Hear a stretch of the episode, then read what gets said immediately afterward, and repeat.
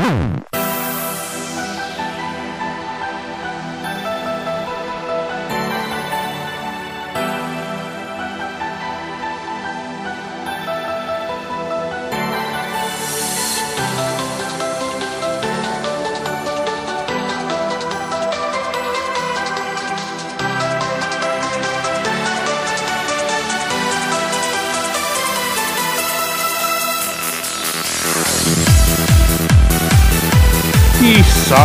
sobrinhos, sobrinhas e sobrinhas.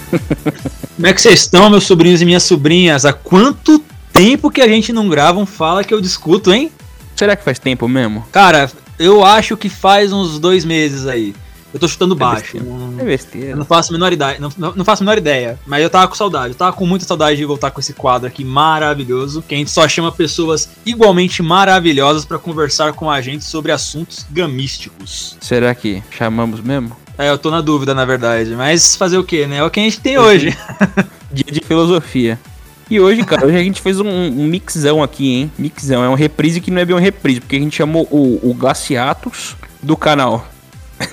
Glaciatus, tá ligado? Tipo, É que na verdade você ia falar glaciatos do canal Caio, né? Mas na verdade eu, eu ia fazer isso mesmo. Eu Eu ia fazer que- isso mesmo. Eu acho que você quis dizer o Caio do canal Glaciatos. Não, Caio, faz fazer introdução aí, meu amigo.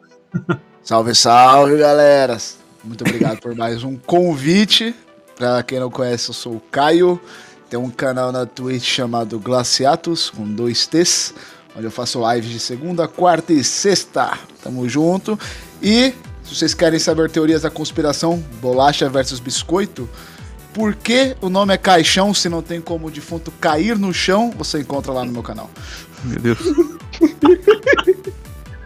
Melhor introdução ever. E a gente convidou também o Spawn do Caga Regras aí pra, pra ter representatividade aqui no podcast do público LGBT. Olá, meus lindos, minhas lindas. Eu aqui do podcast Caga Regra, podcast mais amado do Brasil. O que tem mais views também. E é isso, lá você vai encontrar coisas underground, jogos e filmes e um monte de coisa lá. Só ir lá. Será Só que vai mesmo? Só entrando pra descobrir. Link na descrição. Melhor canal de furries do YouTube. Pera lá, amigão, pera lá. Inclusive, eu gostaria de fazer uma denúncia aqui que eu sou convidado pro programa dos caras. Os caras não oferecem uma bolacha, uma água. Ainda sou maltratado por um dos hosts. Muito triste essa vida aqui. Será que é mesmo? Esse quadro é justamente Não pra fazem isso. mais cara. podcasts que nem antigamente, né? Não Complicado. fazem mais igual antigamente. Você vai ter que ir naquele podcast lá e ficar sentindo cheiro de maconha se você quiser ter essa cegaria, cara. Aqui pelo menos é cheirosinho.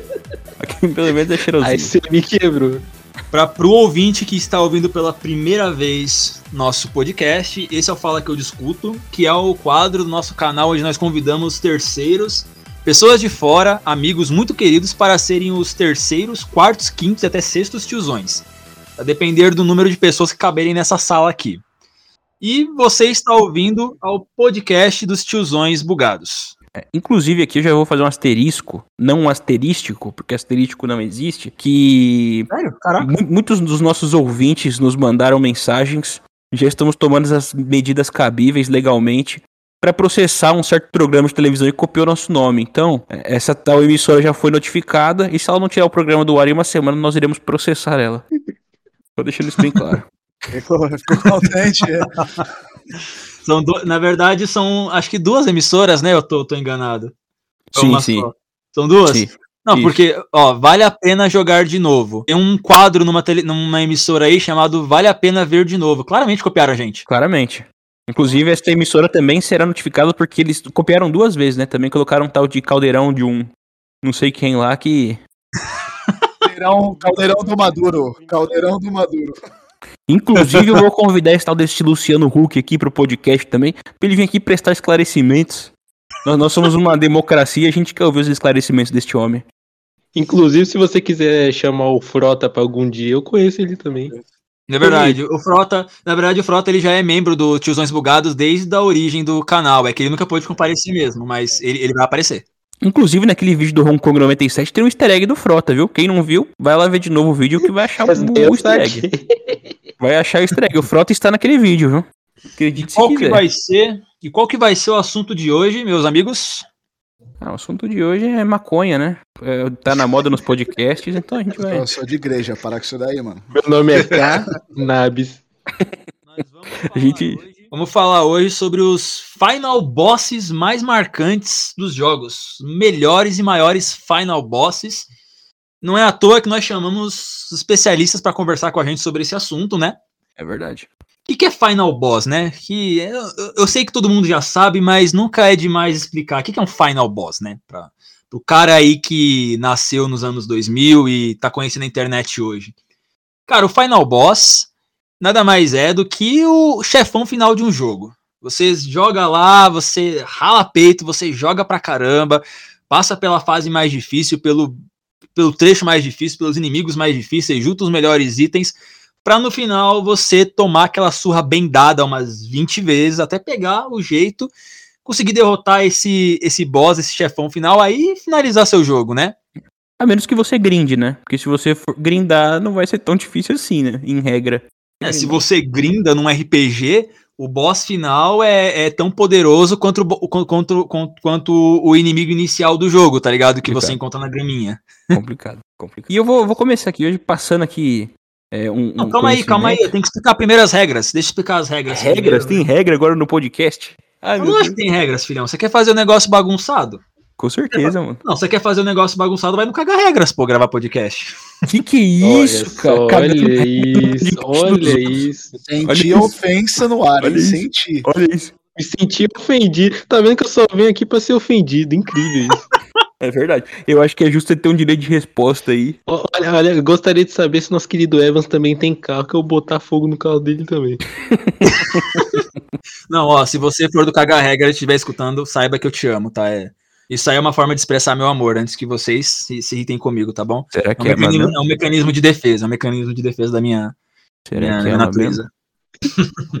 Mas enfim, as regras são: cada um de nós vai falar aqui três, três final bosses, três chefões finais que mais marcaram vocês em suas vidas. Vamos falar quais foram e nós vamos bater um papo ligeiro sobre cada um deles, tudo bem? Havaianas de mãe conta? Que marcou bastante a minha vida. Ah, adorei Você? essa. Pode ser, tranquilo, tranquilo. Minha vida, É, meu qualquer, corpo. qualquer final boss vale, cara. Qualquer um vale aqui, tá? E então eu vou, eu vou deixar com você então, tiozão. Começa aí, já que você pegou a tocha, agora você continua correndo com ela. Pegou a tora. Será que eu peguei mesmo? Cara, é. Vou levantar aqui a bola pro, pros jogadores de Hollow Knight aqui do servidor. Quem, quem jogou Hollow Knight aí zerou, essa, essa galera privilegiada aí que tem bastante tempo na vida, deve conhecer o The Radiance, né?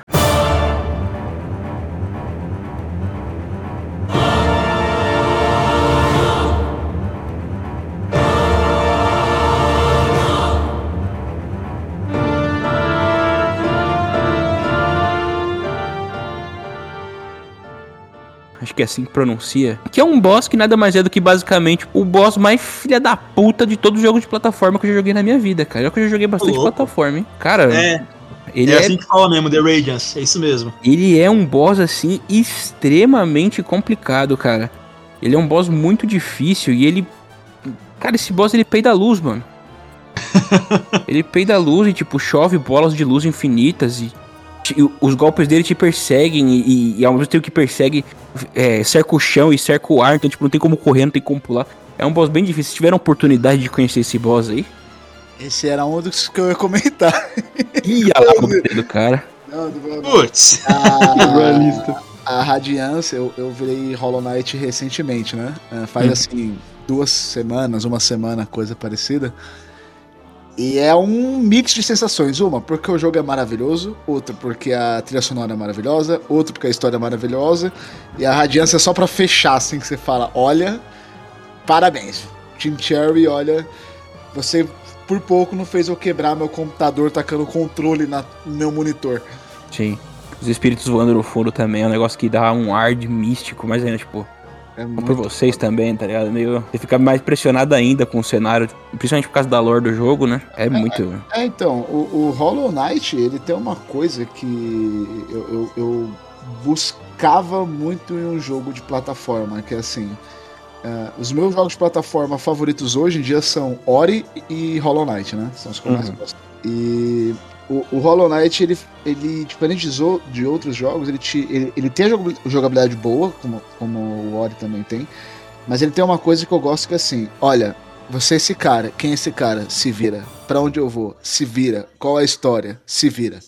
Ou seja, se você é o cara que vai pra frente e bate, você vai aproveitar muito pouco o jogo. Enquanto o cara que ele realmente se dedica a explorar cada cantinho de Hollow Nest, ele é muito recompensado. E quando você entende a história e você vê a radiância também, mesmo a radiância, tu fala, porra, matei, mas foi sofrido e mesmo assim não foi tão prazeroso quando eu achei que seria. É, realmente, é, é um boss que, que fecha o jogo com chave de ouro e, e também com uma pá de cal, né? Porque o tanto que a gente morre pra esse bicho aí, cara, pelo amor de Deus, né?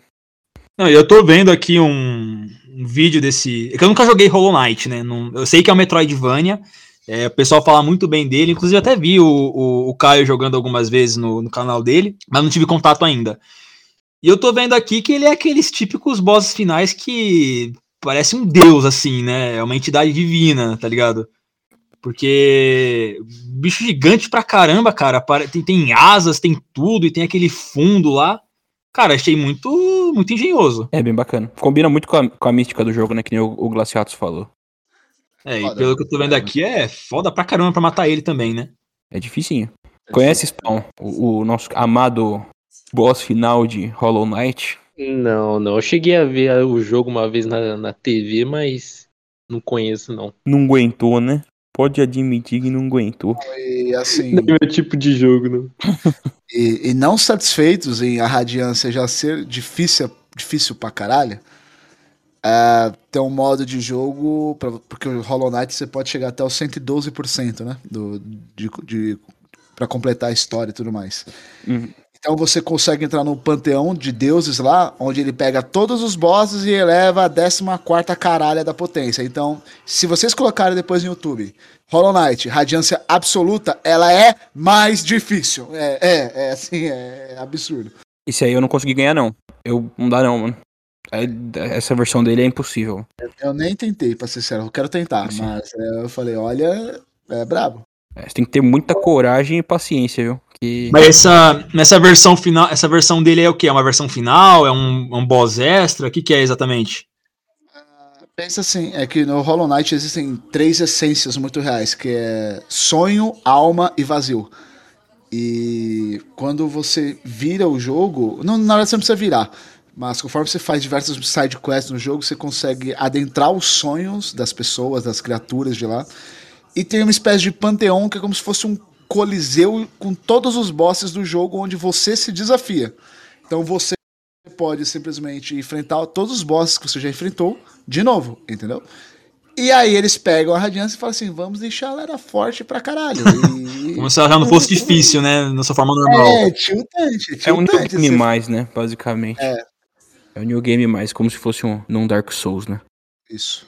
O segundo boss que eu, que eu trouxe. Ei, peraí, aqui- peraí, agora vamos passar a vez pra outro, calma aí. Eu já comecei, agora eu já comecei. Eu vou deixar Ah, meu agora último boss pro final. tem- eu vou deixar meu Tem que último boss pro alternando, tem que alternando, pô. Calma, calma, eu vou deixar meu último boss pro final. Só vou falar Olha mais o desse aqui. profissionalismo aí do nosso querido tiozão aí. Esse Evans é, aí, você vê, né? Esse Evans O aí. cara é um ditador, ele toma. Eu sou, ele eu sou um toma autoritário ordem, aqui. assim. Meu, É, meu é final. só vou queimar o sandeiro que ele fica assim. É, ho- ho- hoje queimaram o meu carro. Cidadão aí botou fogo no meu carro, cara. Pô, quem quiser me doar um dinheiro aí, sou muito grato. Queimaram meu sandeiro. Mas enfim, meu segundo boss aqui, porque eu vou deixar meu outro pro final. Porque eu vou passar uma mensagem bonita aí pra galera que ouviu até o final. Então fique até o final. É o Medir. Que ele é um boss final meio opcional, mas quem não faz ele é- não, não merece ser chamado de jogador, né? Medir, pra quem não sabe, é um dragãozão de Dark Souls 3.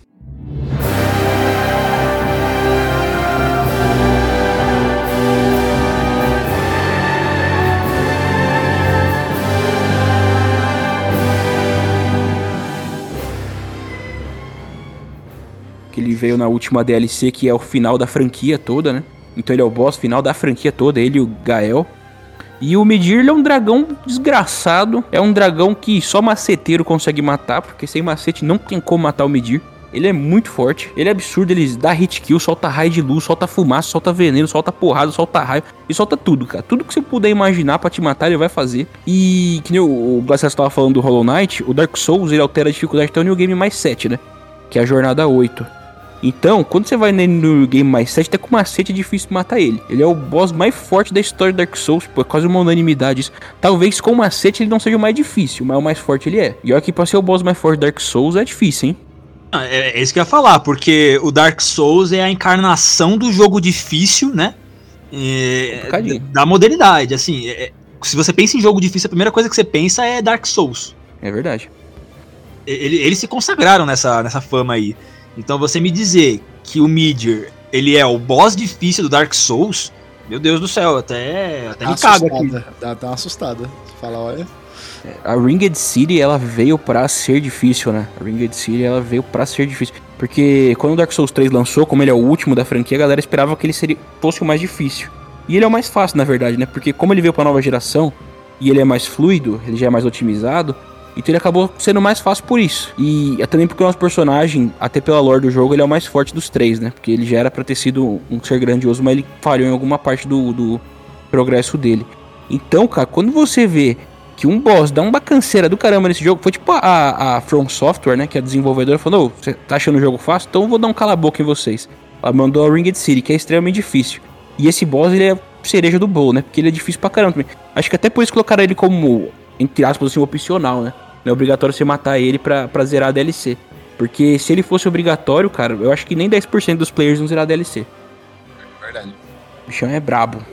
É, então, eu acho que esse boss aí provavelmente é até mais difícil do que o boss que eu ia citar. Então, Ele é difícil. tá aí.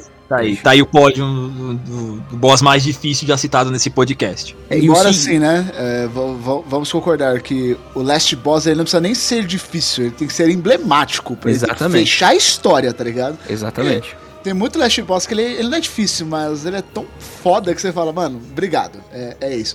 É, em Dark Souls isso é meio, meio difícil de acontecer. Na verdade, isso aconteceu, né? Em dois jogos da franquia Souls, mas. Deixa isso pra depois.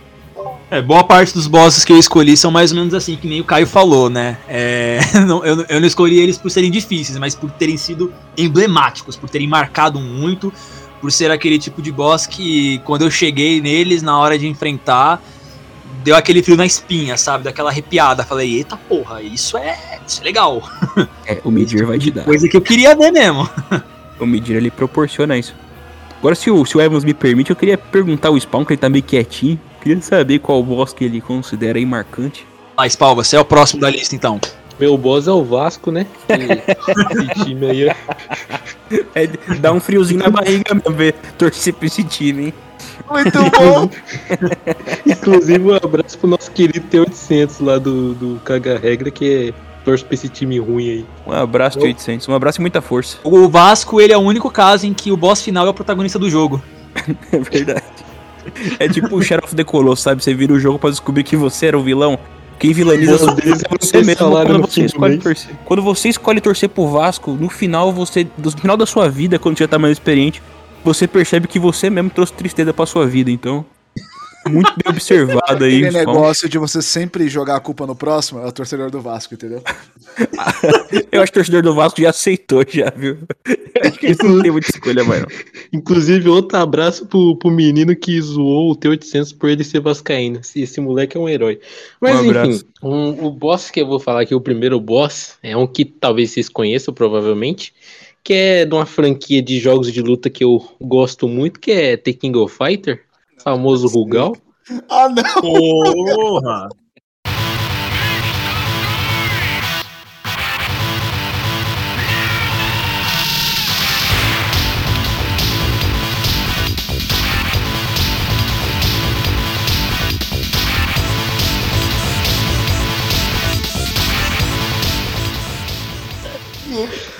Cara, o Rugal não tem o que comentar, né? É, é o famoso rouba-ficha. Surgiu lá no The King of Fighters 94 e ele adivinhava seus poderes. Você tacava poder, ele soltava escudo. Ele tem aquele 2 metros de altura, loiro bombado, com olho vermelho biônico. Dá medo, né? Dá medo. desse Ele tem aí. cara de filho da puta mesmo. Exato. Eu jogar contra ele, ficar com medo de 2002 assim, tinha que pedir pros meus irmãos matar ele pra mim. E eu acho que realmente ele é marcante, cara. Assim como o Bison é marcante no Street Fighter, eu acho que o boss mais marcante do The King of Fighters seria o Rugal mesmo. Real. Tem uma real. curiosidade sobre o Rugal. que ela é, ela é muito interessante, poucas pessoas sabem, que o Rugal, ele, ele foi um personagem tão marcante e emblemático que ele lançou a tendência do bigode de charreteiro, né? Que hoje é muito. hoje ela é muito adotada pelos brasileiros, né? Tem muita gente que acha bonito esse bigode fininho assim de charreteiro. E foi o Rugal que inventou ela, né? Aquele bigode ator pornô de filme mexicano. Não que eu veja pornô mexicano, gente, é só um comentário. Isso foi bem sugestivo. É inclusão, né? Inclusão pros, porque é o adolescente lá com 17 anos que tá nascendo a barba, já pode meter o bigodinho do Rugal já. É verdade, bigodinho de charreteiro aí. Tudo bem que alguns charreteiros já usavam antes, mas pra quem não sabe o que é uma charrete, joga no Google aí que você vai descobrir. Um abraço a todos os charreteiros do Brasil que carregam esse país nas costas de um jumento. Cara, eu vou falar a verdade, eu sou muito ruim em jogo de luta, sabe? É, pra eu ser bom num jogo de luta, eu preciso treinar uns 5 anos e olhe lá. Mas The King of Fighters, cara, esse boss final é, é, é insano. Ele é insano, porque nem os caras que é bom tem, tem, tem. Assim, até os caras que é bom tem dificuldade para poder passar por ele. O Rugal, ele. Aquele... Acho que, eu acho que ele foi feito por um masoquista, cara. Eu acho que eles pegaram o cara mais masoquista da empresa e falou: é, pensa num boss final aí pra gente que a gente vai colocar no jogo. Tá feito. É, é que, de, é que depende, porque, por exemplo, é, ele, lá no 94 e 95 ele era muito quebrado, que é o primeiro, primeiro segundo jogo. Agora no 2002, que é um Dream Match, que é, não tem história nem nada, que ele é o boss final também, ele já é bem mais de boa, porque os outros é sem condições. Ele, ele prevê os movimentos, não tem condições de negócio disso. Eles tiveram que dar uma nerfada no cara. Tiveram que dar uma nerfada no cara. Exato. Famoso genocide catatal, o golpe dele lá do chute, mata qualquer um. É corta verdade. tudo, corta tudo. Ele que descobriu o instinto superior do Dragon Ball, né? Ele desvia de tudo.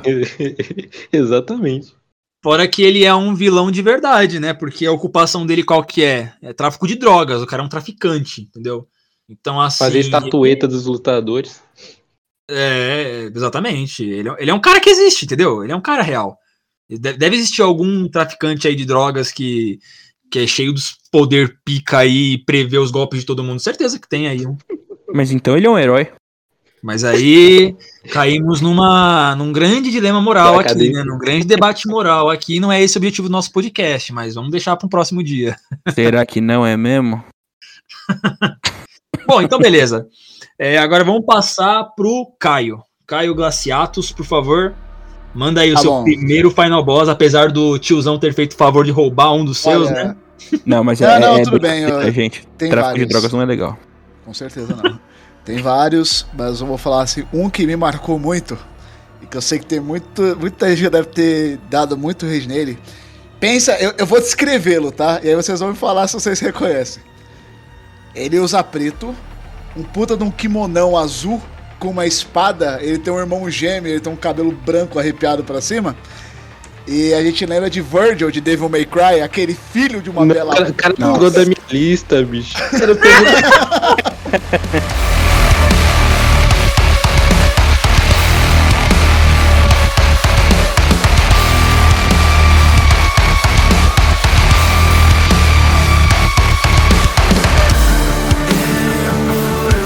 Olha. É justo, eu, é justo. Eu até arrepiei falando com esse desgraçado, tá ligado? Porque realmente o Virgil é um dedo no cu, velho. Não tem como, velho. É verdade. Uma, ele é muito mais B10 do que o. do que o Dante, na minha opinião. Uh, outra, ele, tipo. É, isso é coisa minha, já não é nem tanto do, do, do personagem em si. Mas você vê, o, o, o Dante ele vai para cima, usa tudo, ele é irônico, né? Pá, usa as armas fodona. O Virgil é classudo. Ele não vai correr em cima de você. Ele vai andar, vai botar a mão na espada e quando você vê, ele já te cortou em 7 mil pedaços. Aí quando você, depois de quebrar o seu controle milhões de vezes, você acha bom, acho que acabou aqui, né? Ele falou que, ah, eu tinha uma, uma forma demoníaca que, que tu não sabia. e tu é fala, é, e aí tu começa a olhar suas orbes dentro do inventário para ver se você tem orbe de ressurreição. E você vê que você tá gastando tudo nele, porque ele é muito apelão. E assim, só um pequeno detalhe, eu já achava o Virgil foda no terceiro jogo, porque tem a galera que é mais saudosista, que ama o terceiro jogo, que é maravilhoso, não tô falando que é ruim. Mas no 5, velho, que ele vem é. com aquela trilha sonora ainda, você sente gosto de bater nele. Você fala, isso, me bate, você vira um masoquista, tá ligado? Você fala, isso, Bert, vai, me bate. é muito foda o Virgil, velho, não dá. Não, pior o May que. Cry 5 é um jogaço, né? Então, é o pacote perfeito. Cara, e quando ele entra na forma demoníaca no 5 e, e fica andando assim suavemente, tipo, você vê que o cara não- nem, nem na merda, né? Entre aspas, ele perdeu a compostura. Nossa, é. velho. mais ainda. Eu fico mais nervoso ainda por causa disso, cara. Tipo, porra, nem assim. Mano. Esse cara tá com raiva de mim, ele continua andando pleno. Tem uma frase Desfile. que ele fala em inglês, né? Mas, tipo, traduzindo, o Virgil fala assim, me dá Yamato. Aí, tipo, ele- a gente já sabe que eles vão tretar. E o Virgil de costa falando, se você quer, você vem até aqui pegar. E você fala, nossa, vai dar uma treta. O bicho é ruim. O bicho é ruim. O bicho Ele é é, ruim. O né? bicho é bravo, o bicho é bravo demais. Se fosse The Witcher, eu ia escolher aquela opção do tipo, ah, vou não, mano, deixa pra lá, falou. É, nem queria. Foda-se o mundo. Vou pro inferno aí, mano. Já que você quer tanto, mano, ah, não vou te encher o saco não, pode ficar. Você pegou primeiro, então é seu, né? É a regra do mundo. Exatamente. E é engraçado que, tipo assim, quando você vai lutar com ele, né? Você quer atirar nele. Não tem como você atirar nele, que ele cata a espada e ele rebate todas as balas assim, mano. Muito frenético. É verdade. Não, é, não satisfeito ainda, o corte dele de espada, quando ele cansa, ele fala, die! Aí você vê o tempo distorcendo pros cortes da espada dele. Você fala, ah tá, beleza. É embaçado. É um cara embaçado, mano. E o visual dele também é muito louco. O visual dele também é muito louco. Porque assim, eu, eu não manjo muito de Devil May Cry, não sei como é que é a história do jogo, mas o que, que, que tá rolando entre ele e o Dante, afinal de contas? No último jogo, você disse? No 5? É. É, todos, todos. Ah, Assim, resumidamente. É que assim, a história do, do Devil May Cry, ela... Eu, eu joguei, eu não joguei o 1, eu joguei o, a partir do 3, então eu joguei o 3, o 4 e o 5, né? E o que eu sei é mais por resumos que eu, que eu vejo e tal. Ah, mas o que eu posso dizer é que assim, que ambos são filhos de um puta de um demônio é, chamado Esparda, que, que derrotou o rei demônio, que é o Mundus. E ele. Eu não lembro se ele fugiu ou se ele foi banido pro mundo dos humanos. E ele se apaixonou por uma humana, que era Eva, e eles tiveram dois filhos, que é o Dante e o Virgil, que são gêmeos, tá ligado? E a espada de Esparda, inclusive, foi, divi- foi dividida em dois antes da morte dele, que o Mundus depois veio atrás deles e tudo mais. E aí ficou com o Dante a Rebellion, que é a rebelião, e pro Virgil a Yamato. Eu não lembro exatamente o motivo, mas eu sei que eles têm ideias muito opostas. É como se, tipo. Eu, eu não lembro exatamente, isso é o foda. Mas eu, eu sei que, tipo, o Virgil ele quer dominar uns bagulho, mexer com umas coisas erradas e o. Ao contrário, desculpa. O Virgil quer mexer com umas coisas erradas e o Dante não, não curte, mesmo ele não sendo nenhum santo, e ele sempre tem esse choque de ideias, embora eles se gostem, né? Mas eles falam que desde a infância eles lutam e brigam e brigam e brigam, eles não têm nem memória, outras memórias além disso, sabe? E Caraca, legal, é- bacana. o pessoal julga muito também o Devil May Cry que saiu o reboot de 2015, eu não lembro de quando que foi. Foi um tempão atrás. Foi 2011, não? 2011, não lembro. Que assim, o visual realmente tinha muita coisa que o jogo era errado, mas a, a história era bacana e o gameplay era bacana também. Tanto é que o- esse novo Devil May Cry 5 pegou várias coisas do Devil May Cry reboot que teve, sabe? Uhum. Então, mas eu, eu, eu indico, assim, é, para qualquer fã de Devil May Cry jogar, porque a gameplay do 5, com todos os personagens, é maravilhosa e é só insano. Quem gosta de Wreck and Slash não, não pode perder, velho. É verdade. Pode curiosidade? Pode uma curiosidade interessante sobre o Virgil? Claro. E Manda. essa é sério mesmo. O, o nome Yamato, né? Pra quem é mais dos animes, a galera otaku aí, é o nome do quarto Hokage também. E o quarto Hokage é o líder da aldeia da Folha, que é um feudo. E Yamato era o nome de uma. Era o nome de uma das dinastias do Japão antiga, é uma das mais respeitadas. E literalmente significa espírito de liderar, né? Um espírito de liderança. É a, é a alma propriamente traduzida. Então, essa versão Yamato dele é literalmente a versão da alma dele, é é a essência pura dele. Fica aí esse, essa curiosidade bacana. Essa vocês conhecem aqui pelo tiozão É. Já que você falou, vou falar ma- mais duas. Que o, o Virgil ele aparece no primeiro jogo em forma de demônio. Que é o. Acho que é Nero Ângelo o nome dele lá. Sim. Aí. E também a outra curiosidade é que no 3 dá pra jogar o jogo inteiro de dois. Ou se você quiser só o final que lutou o Dante com o Virgil também dá. É só apertar o Start com o controle 2. E no caso de você jogar o jogo inteiro, você pega aquele poderzinho de Doppelgang e você se transforma e o segundo, o outro controle você aperta Start que também dá pra jogar de dois. Uma curiosidade. aí. Muito bom. Pô, legal, bacana. É, o pessoal fala muito bem desse, desse, desse, desse Virgil aí. Normal, normal os caras falar que é um dos melhores vilões, um dos melhores final bosses. Então, é. Ah, Vocês testaram a gameplay real. dele no, no Devil May Cry 5? Maravilhosa. Muito boa, né? Maravilhosa. Não joguei, infelizmente. Nossa, muda completamente o jogo, mano. Muda completamente, é muito boa. É, dá uma experiência nova, o fator replay do jogo fica bem melhor. Tipo, não parece que eu tô jogando com uma reskin do Dante. Parece que eu tô Exatamente. jogando com um personagem totalmente diferente e muito mais legal. Sim, é muito bacana. Quem não jogou, recomendo. Inclusive, pra quem não tem um console, não tem mais desculpa. hein? O jogo tá disponível no Xcloud lá. E a Microsoft não me paga pra falar isso. Qualquer pessoa com Legal. internet em casa, Wi-Fi, dá, consegue jogar. A Agora que, eu vou, com- agora que eu vou pegar o xCloud mesmo, poxa.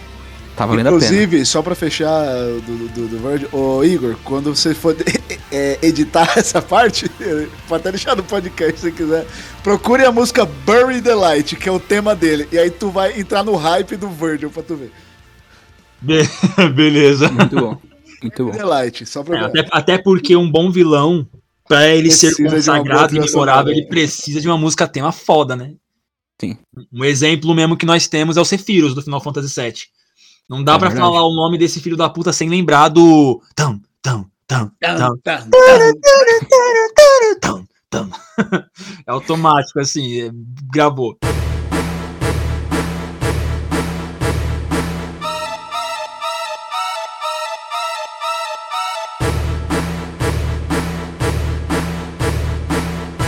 Mas. Eu vou dormir com essa música na cabeça. Me marcou mesmo a música, é muito boa mesmo. Bom, como é minha vez de falar, e aproveitando que eu já falei de Final Fantasy, eu vou falar já o primeiro Final Boss que é, marcou muito a minha vida, que não é o Sephiroth, antes que alguém pense, apesar de eu admirar muito ele como vilão e ser um fã grande assim de Final Fantasy VII, existe um outro vilão na série que, dentro da fanbase do Final Fantasy, o pessoal discute bastante se ele é de fato o maior vilão da, da série. A, a maioria fala do, do Sephiroth, outros falam do Kuja do Final Fantasy IX. é, enfim, melhor, melhor, melhor, melhor vilão de todos pra mim, na minha opinião, que é o Kefka Palazzo do Final Fantasy VI.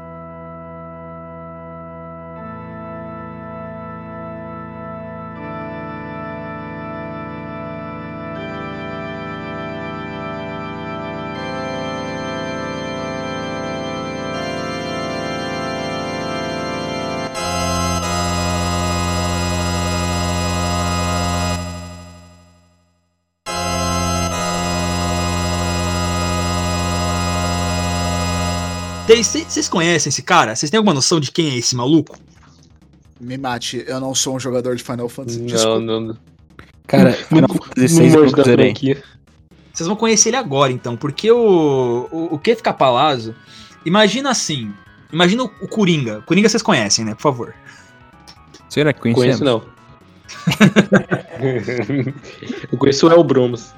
Cara, você pensa no Coringa do Batman, no seu nível mais insano, só que ao invés dele ser só um, um mafioso, imagina que ele é um imperador, imagina que ele é ele é dono de um império e imagina que esse cara conseguiu o poder dos deuses e conseguiu matar literalmente metade das pessoas no planeta Terra. Pique, pique Thanos mesmo. Esse cara é o Kefka Palazzo. Tanto que ele é muito elogiado pela maioria do- do- dos fãs do Final Fantasy, justamente porque ele é um dos pouquíssimos vilões, não só da série, mas também do- dos jogos em geral, que consegue completar o seu plano. Seu plano maquiavélico. Você joga o jogo todo na esperança de derrotar ele, e ele acaba conseguindo fazer o que ele quer. Resumidamente, né? Vou resumir o plot dele pra vocês. Ele é um, ele era o soldado de um império, que é o Império Gestal, que no início do Final Fantasy VI eles são os, os vilões, os caras maus. E lá pro meio do jogo, ele, tipo assim, an- antes, antes da, da treta toda começar, ele foi vítima de um experimento científico, de um experimento que tentou transformar ele numa espécie de guerreiro perfeito, soldado perfeito, né? Algo bem parecido com Sephiroth do Final Fantasy VII. Só que esse experimento acabou deixando ele louco. Acabou deixando ele insano, assim, insano psicopata mesmo. Tanto que tem uma parte no jogo que ele, ele literalmente envenena um rio que vai para um reino e mata todas as pessoas de lá, apenas por razões eh, militares, tá ligado? Por razões de, de estratégia política. Só, só por isso. E lá pro meio do jogo ele consegue pegar o poder dos deuses desse, desse mundo, desse universo de Final Fantasy VI. Ele mata o imperador do, do, do, do império que ele serve, ele toma o poder para si, ele usa esse poder para literalmente matar é, 50% das pessoas do planeta Terra e começa a causar a destruição do resto do planeta aos poucos, porque ele é tão sádico que ele gosta de ver as pessoas sofrendo. E ele fala isso de uma forma bem bem simbólica até ao longo do jogo. Ele menciona inúmeras vezes que o sonho dele é literalmente destruir o sonho dos outros, é acabar com todo o sonho na Terra. Então assim, cara, quando você joga Final Fantasy VI, não tem como você não desenvolver um ódio, é assim, interno contra esse maluco, porque ele é muito arrombado. Ele, ele, ele é a personificação do ser mais arrombado que vocês podem pensar nessa vida dentro de um jogo de videogame, entendeu? Ele é um anti-coach. Cara, ele é um anti-coach. Exatamente. É um anti o coach vai lá e fortalece o sonho, ele vai lá e destrói o sonho dos caras. Cara, cara, se bem que eu acho que ele é até pior que os coaches, porque eu odeio o coach e ele consegue ser pior ainda que os coaches. É, então, é que se ele tivesse paciência, o coach fazia sozinho, né? Porque o coach ele infla o cara pro cara cair do cavalo e se quebrar mais ainda, né? Então era só ele ter um pouquinho de paciência aí e ir formando o coach, cara. Ia, ia dar melhor. Exato, exatamente. E basicamente ele completa o, o, o, sonho dele, que é causar destruição e, e dor. É, é, é, literalmente isso que ele quer. Ele só quer, ele só quer o mal pelo mal. É, é, um sujeito muito, muito cuzão. E aí ele mata um monte de gente. Depois que ele mata um monte de gente, ele começa a torturar as pessoas desse mundo, basicamente. Então os heróis da história eles se reúnem, porque eles são separados nesse ponto do, do, do enredo. Eles se reúnem e vão lá para derrotar o Kefka que basicamente eles só vão lá para buscar vingança, mais nada, porque assim, o, o, o, mundo já tava ferrado, entendeu? O mundo já tava uma merda. Então eles se unem e vão lá para enfrentar ele. E a batalha final é assim, é extremamente épica, porque ele não fica na. Vocês estão ligados que Final Fantasy é assim, né? O boss final nunca é o, o, o vilão na sua forma natural. É sempre ele numa. com asas. Você não conhecia a minha última forma, né? Exato. É, nossa, exatamente, exatamente. Esse não é o meu poder real. Cara, Final Fantasy é uma série que gosta de fazer isso, sabe? É, é, é essência, faz parte da, da, da série Final Fantasy. O vilão no final ganhar uma forma angelical ou demoníaca, ou enfim, o bicho vira Deus, né? né?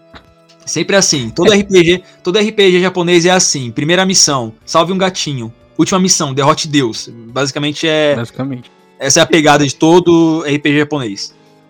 É, mas o, pra mim o verdadeiro boss final de Final Fantasy VI foi a Square, né? Que lançou esse, entre muitas aspas, remake aí, preço de jogo cheio, né? Esse aí foi o verdadeiro boss do, do jogo. Cara, a Square é uma, é uma, das empresas mais mercenárias que existem, meu. Eles Safada. cobram um preço. Eles cobram um preço absurdo. É, é Nintendo também. Exatamente. Cobram um preço absurdo por um jogo que é tipo assim, é um remake bem feito entre as coxas mesmo.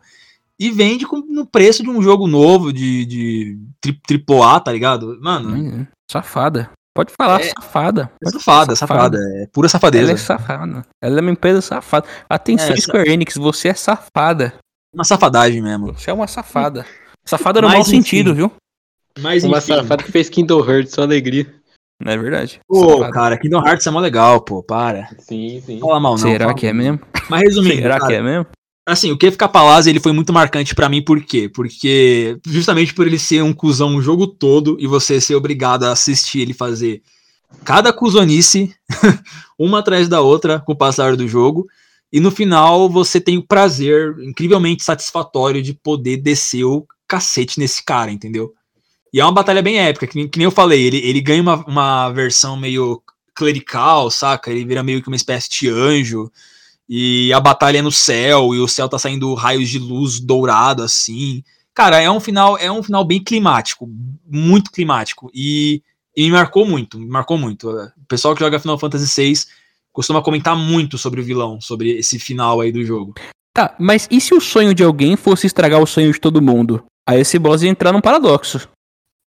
É, pois é. Mas ele é louco, né? Porque o Kefka Palazzo, ele é, é que nem eu falei, ele, ele, é o Coringa do Final Fantasy, entendeu? É o Coringa dos jogos. Ele é insano, ele só busca destruição pela destruição, caos pelo caos. Ele, toda vez que ele aparece, ele tá dando risada, tá tipo assim, meio mundo morrendo em volta dele, ele dando risada. Então, assim, mano, o, o cara que criou esse personagem criou ele com a específica finalidade de, de, despertar na gente todo o ódio que existe na nossa alma, entendeu? É verdade. Já dizia Alfred. Alguns homens, senhor, só querem ver o circo pegar fogo. Exato, verdade. exatamente. É o caso dele mesmo. Ó, ó, tem até uma. Tem até uma frase dele que ele diz no jogo que é. Tipo, pega bem essa essência dele. Eu deixei até marcado aqui pra falar pra vocês. Que ele fala assim: Mas aonde estaria a graça da destruição se vidas preciosas não fossem perdidas? Por que as pessoas reconstroem coisas que elas sabem que vão ser destruídas? Por que as pessoas se apegam à vida quando eles sabem que não, tem, que, que não vão viver eternamente? Pense em como suas vidas são insignificantes. Joker 2019. O Caralho. Joker, cara. E eu, eu vi a imagem dele, o cara parece ser zica mesmo, cheio de asa, roxo, os negócios assim. É que você viu a versão final dele, né? No final do jogo, né? No final ele, ele, ele é bem assim mesmo. Mas a versão padrão dele, natural, ele é tipo um palhaço, um. É É, o Joker O mesmo. é Lu- tipo um bobo da corte, tá É ligado? um Mas. brincante mesmo. Mas doutor, É, você- depois dessa frase você chega nele e fala assim, mas você caga todo dia e limpa a bunda todo dia, e aí? E aí? é não vai deixar ela suja. Aí refuta o boss, ele se mata. Tem um pessoal que fala assim que ele é um mau Eu vilão porque. Tem um pessoal que critica ele porque falam que ele, tipo assim, ele só tá lá pra tapar buraco, pra ser o vilão ruinzão e é isso. Que, tipo assim, não tem construção de personagem.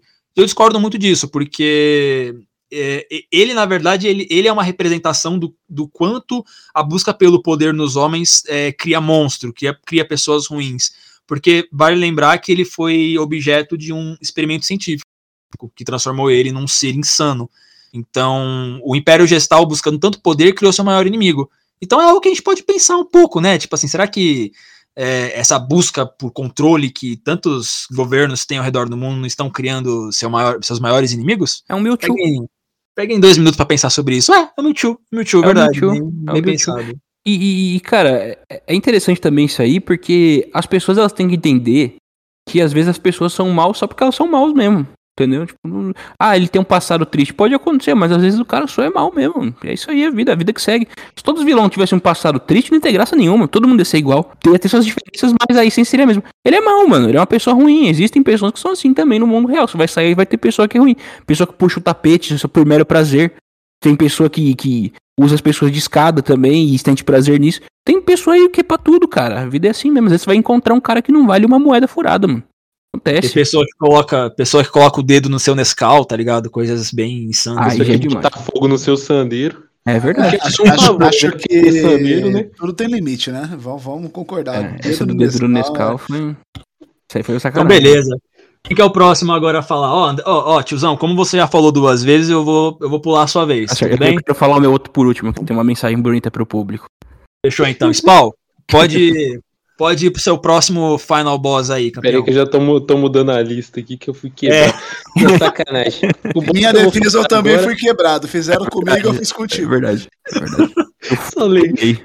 É, eu falar aqui de um, de um boss aqui. Vão me acusar de ser fanboy de uma empresa aí. Mas eu vou falar de God of War aí. Mas.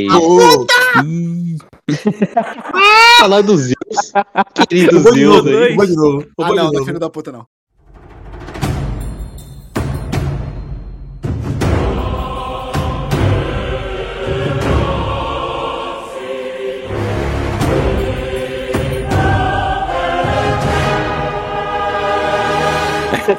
grande, grande Zeus.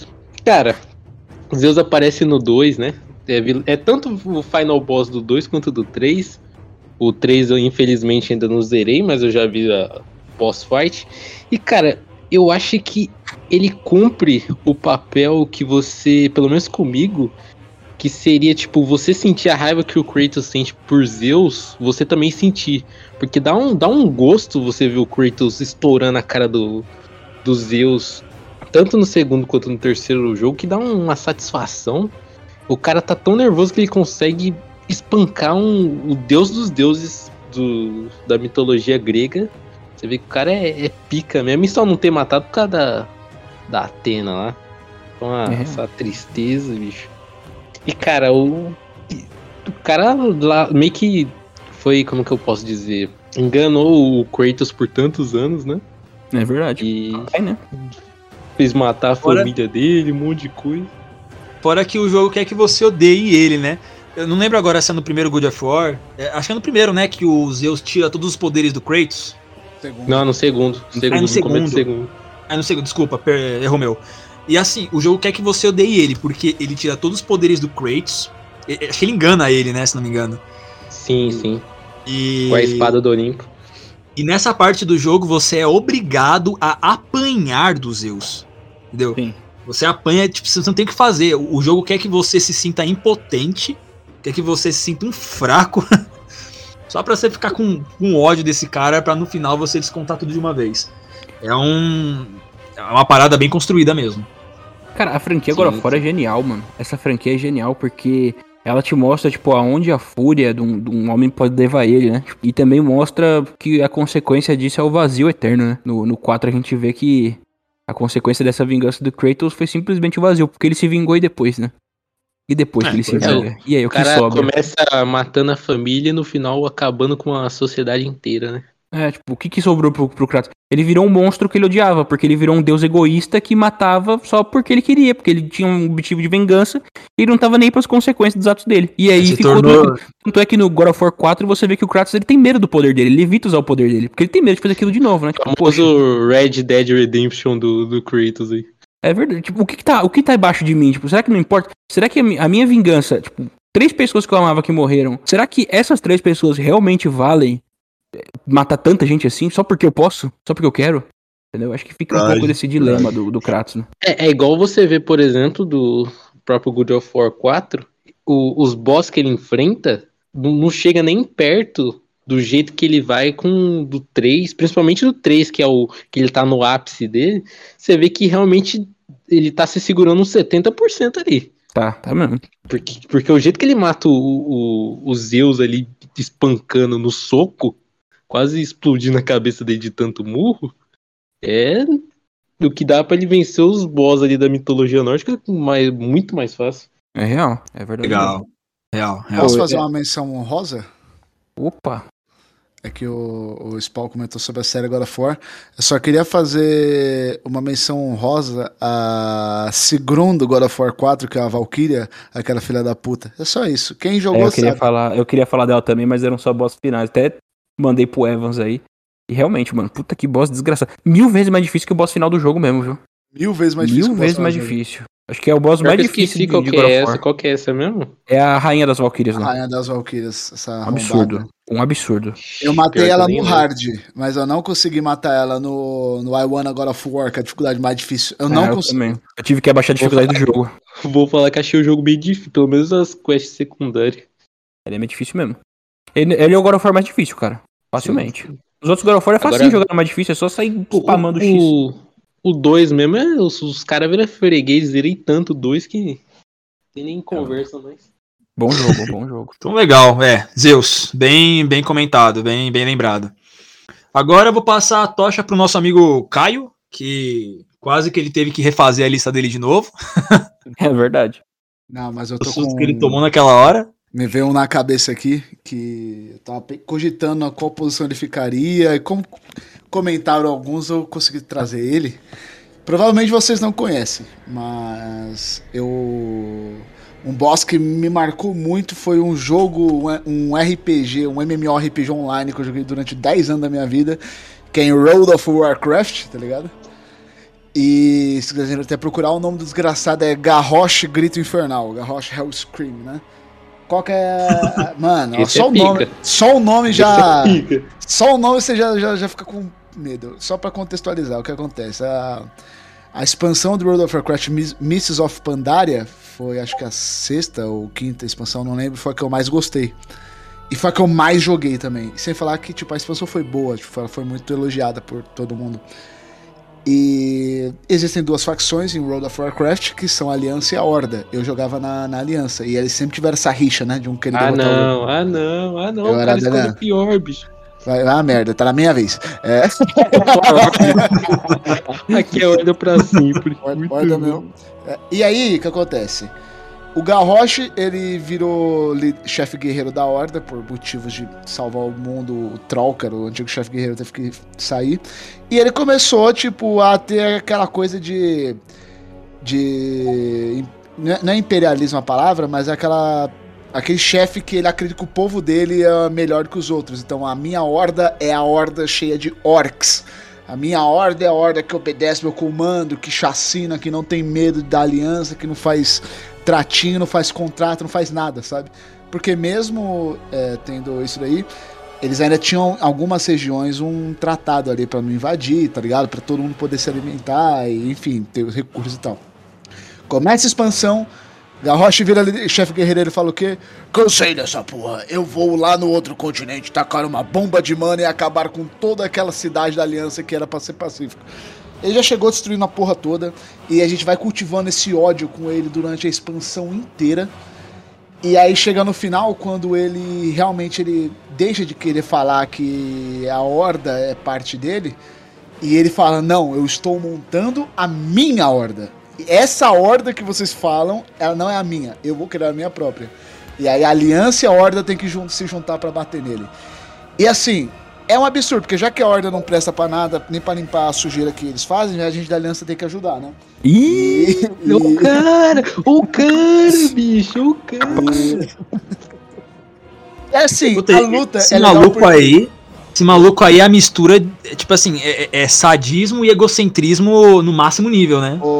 Se você não tá entendendo, tipo, uma hora ele pega um poder, e um Pandaren, que é um desses Pandaren que vocês mandaram no chat, inclusive, ele fala, tipo, o mundo vai vir atrás de você. Ele fala, sim, eu conto com isso. E ele fala que todo mundo que vai vir será empalado nos portões da cidade dele. E a luta com esse cara é assim. Imagina 10 pessoas jogando online tentando matar um cara e morrendo 100 vezes. É, é, é assim, ele começa te batendo, ele joga corrupção pra todo lado. Quando você fala assim, acabou, ele chama duas rodas dentadas que passam pelo mapa e ele vai te puxando e te batendo, depois ele fica gigante. Gente, é um inferno matar esse cara, velho. Eu acho que eu até fiz essa luta aí no. Qual que é a expansão? Que é os bagulho verde lá, acho que Legion. Legion, sim. É. Só que aí tava nerfada já a expansão, já tava fácil, né? Sim, época, sim, tá sim. Mas é, é pica a luta. Mano, é muito. E é muito, tipo. Assim, só quem joga MMO e faz progressão de raid sabe o que é de você ficar semanas tentando matar o boss. Você mata a raid inteira e fica duas horas morrendo naquele boss da semana. E, tipo, é raid, pra quem joga quem é RPG, é vício, sabe? Você fala assim, ó, temos, é religião. Temos raid segunda a quinta, das 9 às 11. Você tá lá 9 horas logado. Aí pensa assim, segunda e terça, vocês mataram todos os bosses e chegaram no Garrosh. Vocês têm até quinta para matar. Aí você fica terça, o final da terça, quarta, quinta, a, a raid resetava terça-feira, então segunda você ainda podia fazer a mesma luta. Ficar a semana inteira morrendo pro cara sem conseguir matar ele. Era difícil aí. Vai é complicado. Era difícil.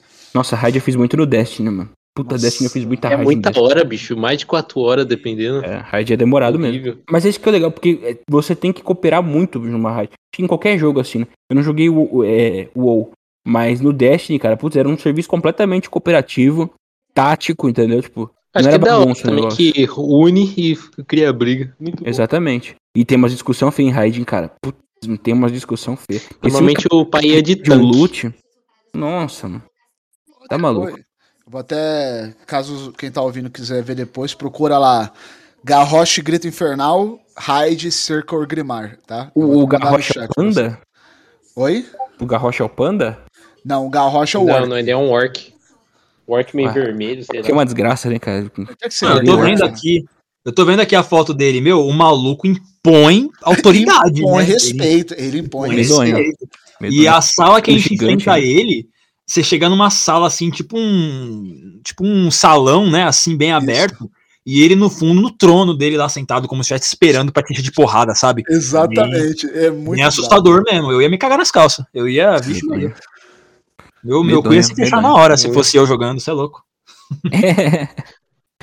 Pô, mas da hora, legal, muito bom. Esse, esse Final Boss aí é bem emblemático mesmo. Eu nunca joguei, mas pelo que eu tô vendo aqui, é bem chamativo. É, e a fanbase parece que odeia a personalidade dele mesmo, porque aqui uma pesquisa rápida que eu fiz.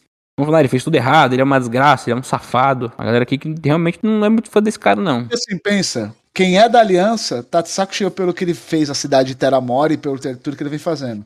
E quem é da horda de verdade, a horda criada por Voldin Tral, que tem o espírito da horda no coração, fala: ele não me representa, tá ligado? Então a, a temática final da exposição é muito legal.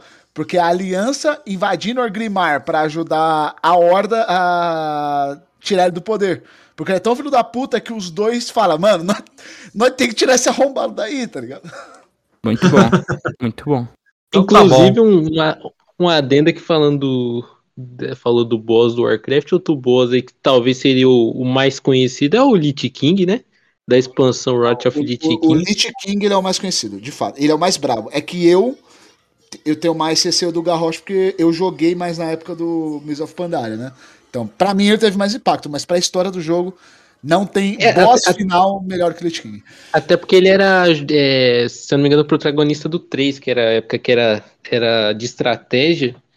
Então acho que deve ser por isso também que impactou para ele ser o boss da expansão lá. Vamos também. esquecer o, o Arthas, porque ele era humano e era da aliança. Vamos esquecer, vamos só falar mal da é, Ele é da aliança, é paladino da aliança. Virou Cavaleiro Ed depois. O Arthas me lembra muito a caçada selvagem do The Witcher o design dele me lembra muito, muito a Caçada Selvagem do The Witcher. O é Arthas totalmente é... Ed, totalmente Ed. É, certeza que ele pinta a unha, certeza. O Arthur, só pra, pra vocês que não sabem, tipo, ele era um, um cavaleiro da... Ele era um paladino, ele, quando ele virou Lich King, o que acontece? Quem morre, ele ressuscita pra fazer o exército dele. E aí, conforme os jogadores vão levando, tipo, você vai...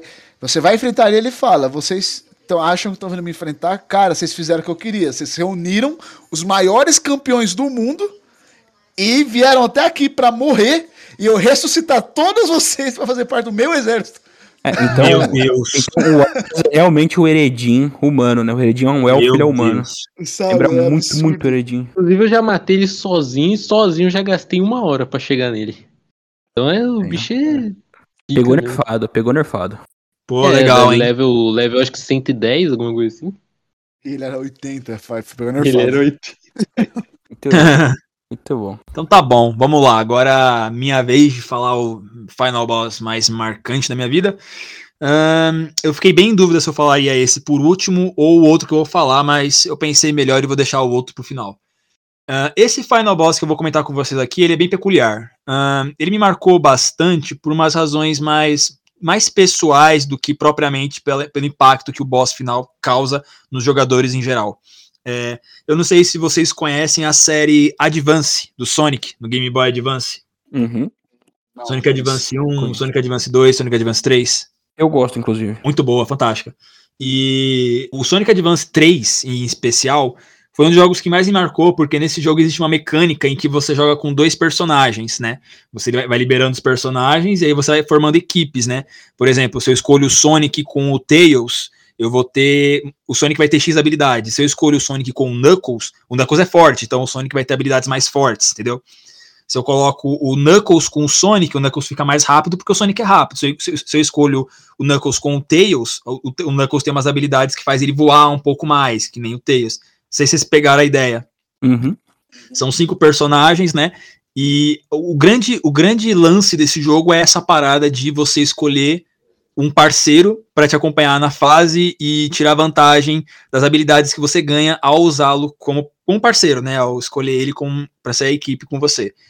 E aí você pode criar, criar inúmeras possibilidades, saca? Você pode escolher o Tails com o Sonic, ou o Tails com a Amy, ou a Amy com o Sonic, ou, o Sonic com o Knuckles, ou o Knuckles com a Cream, e você, tipo assim, tem uma, uma variedade de, de equipes que você pode montar com habilidades bem diferentes. Isso é muito legal, é muito show de bola. E nesse jogo você enfrenta, obviamente, o Robotnik, né, que é o vilão tradicional da série, e ele tem um robô chamado Gamerl, que é um robô que ele construiu para poder derrotar os, os nossos heróis, né, da, da, típica história do Sonic, né. Só que esse robô, ele meio que consegue, ele, ele, ele desenvolve, é, como é que fala? Um, escapou a palavra aqui. Ele desenvolve razão, ele começa, vamos dizer assim, a pensar. Inteligência. Né? É, inteligência, exatamente. Chegou no final. É, consciência, basicamente isso. Chegou no final do jogo, se você coleta as sete esmeraldas do caos e derrota o Robotnik, esse robô fica pistola com o Robotnik porque tá seguindo as ordens dele o jogo todo. Ele, ele caga pro Robotnik, pega as esmeraldas do caos e se transforma numa espécie de robô é, bizarro, com tentáculos e ele parece uma bola, assim, ele fica bem, bem macabro, assim, bem estranho mesmo, tá ligado?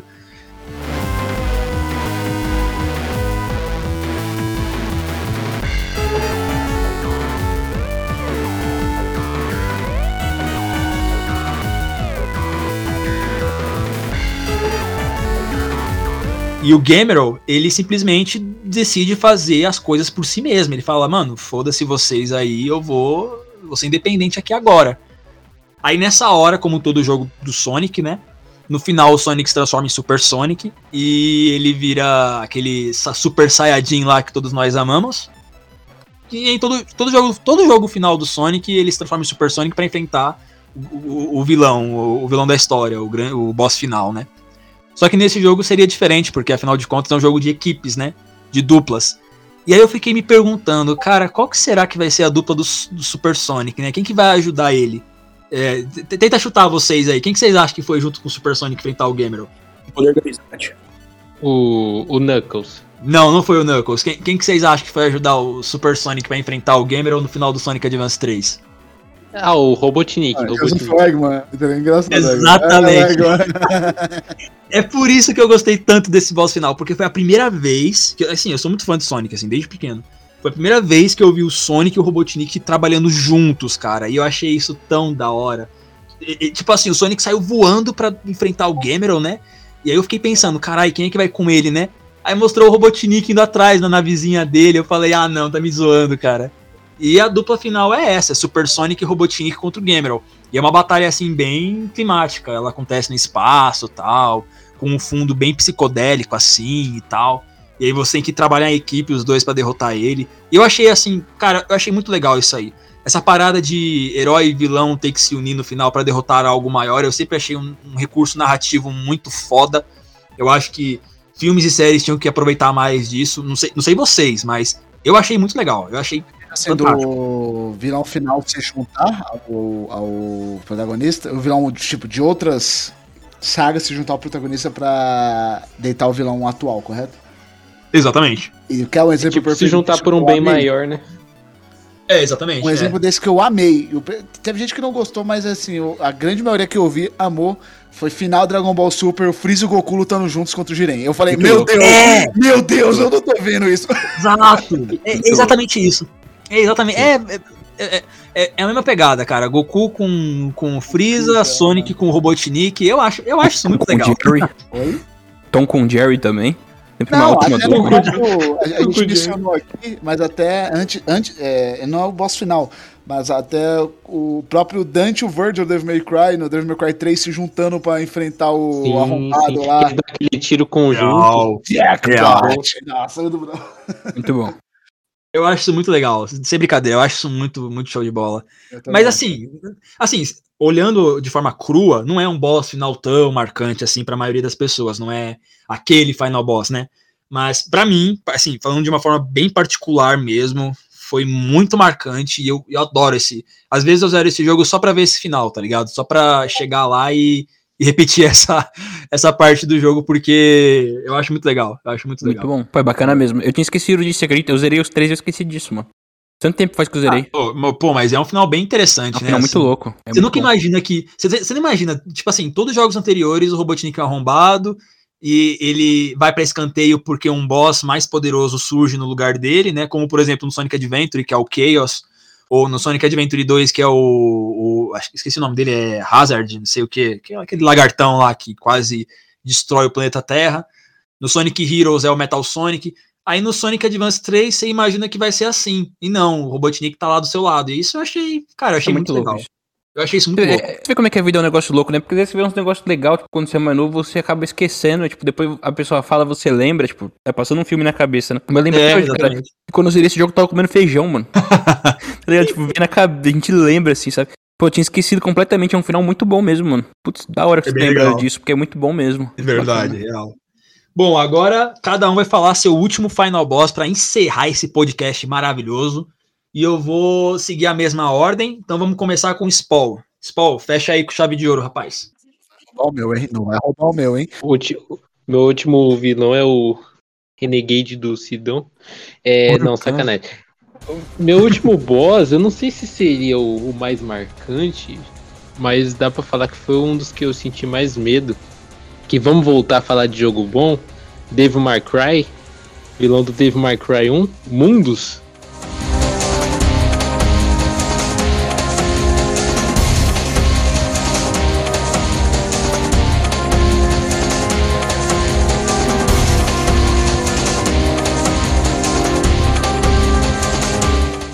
Que, cara, você chega no, no. Porque o jogo inteiro, se eu não me engano, se passa num castelo, né? Você chega lá, tem uma estátua de, de um maluco gigante com quatro asas. E o jogo já tem uma vibe meio de terror, deve ser porque ele já veio do. Ele era um. Parece, eu acho que o Resident Evil 4, né? Se eu não me Sim, isso mesmo. E então ele já tem aquela vibe, eu sempre se- me caguei de medo desse jogo aí. E aí você vai jogando tal, e tem uma hora que o jogo vai ficando de noite, fica tudo escuro, e os bichos começam a ficar tudo doido lá, dá mó cagaço com aquele silêncio do jogo. E chega uma hora que você chega ne- nessa parte e a estátua não tá mais lá. E na hora que Legal, eu, eu vi legal. que não tava mais lá. Cara, eu fiquei com aquele cagaço. Eu tinha, sei lá, uns 13, 14 anos. Aí eu fui lá, fui jogando, chegou no último. Na hora de enfrentar ele, eu ficava com mais medo dele em si do que de, tipo, sei lá, como se fosse um jogo de terror mesmo. O cagaço e aquele medo pra enfrentar ele, aquele sofrimento. Então, ganhar dele é como se estivesse num filme de terror, quando o protagonista consegue se livrar, sair daquela casa mal assombrada e ficar tudo bem, dar aquele alívio no coração. Depois disso, nunca mais zerei o jogo, fiquei com medo. Por isso ele me marcou bastante, esse aí. Da hora, mano. Não, Pô, realmente, muito é um boss louco. bem. Ele é bem imponente mesmo, cara. É uma estátua gigante, cara, que tá descendo couro no, no Dante aqui. Tô vendo um vídeo. Mano, muito legal mesmo. Inclusive, essa luta é da hora que a espada mais bosta que eu acho do jogo aí, que é a do Sparda, se eu não me engano. Ou é Rebellion, não lembro agora. Ela, ela vira uma- forma molocona lá e ativa o Devil Trag dela, porque se eu não me engano, quando você começa com ela, não dá pra você ativar, só no final. Mó tristeza. Mano, da hora, velho. Pô, é, é realmente um boss muito louco, mano. Sim, Cara, sim. pior que, que eu, eu zerei Devil May Cry, os três primeiros, naquela coletânea da Xbox 360, sabe? Pô, acabou, sabe, a primeira vez que eu zerei, eu queria tanto zerar os três logo pra jogar o 4, que eu acabei meio que rushando o jogo, só foi meio que uma burrice minha. Mas realmente, mano, é um boss muito louco. Depois eu zerei de novo com mais paciência, com mais maturidade também. Essa parte, eu- cara, eu zerei tão rápido que eu nem tinha percebido que a estátua tinha sumido. Só pra você ter uma noção do, tipo, Sim, da rushada sim. que eu dei no jogo. Depois que eu tava andando que eu vejo que eu sumiu, eu zerei, lembro isso "Ih, caralho." zerando uma vez só. Você devia andar com cautela, né? devia andar com cautela ali. Zerando o velho guerreiro Play 2 aí. Inclusive, ano passado eu tava louco pra zerar ele de novo, mas infelizmente não tá funcionando mais o jogo, só tristeza. né? Lamento. Meus pêsames. Quando o jogo que a gente gosta morre é, é foda. É foda Tem mesmo. que gravar aí. Opa, comprou o original. É verdade. Pô, mas Legal, mídia mano. original é difícil estragar, hein, mano. Que azar, hein? É verdade. É o quê? Difícil estragar uma mídia original, né? A menos que ela seja de Xbox One, porque aquelas. Nossa, cara, aquelas mídias Xbox One estraga assim. Uma beleza, faz cada bolha aqui. Ape- apesar, o que eu zerei era pirata, mas ele foi o primeiro jogo que eu vi de Play 2 original, porque uma vez os meus irmãos pegou ele emprestado, só que só eles zeraram. Primeira vez com a caixa bonita assim de Play É 2, bonito, cara. né? Manualzão. É. Imponente. Os jogos eram imponentes antigamente. O único jogo que eu vi original de Play 2. Os jogos eram imponentes.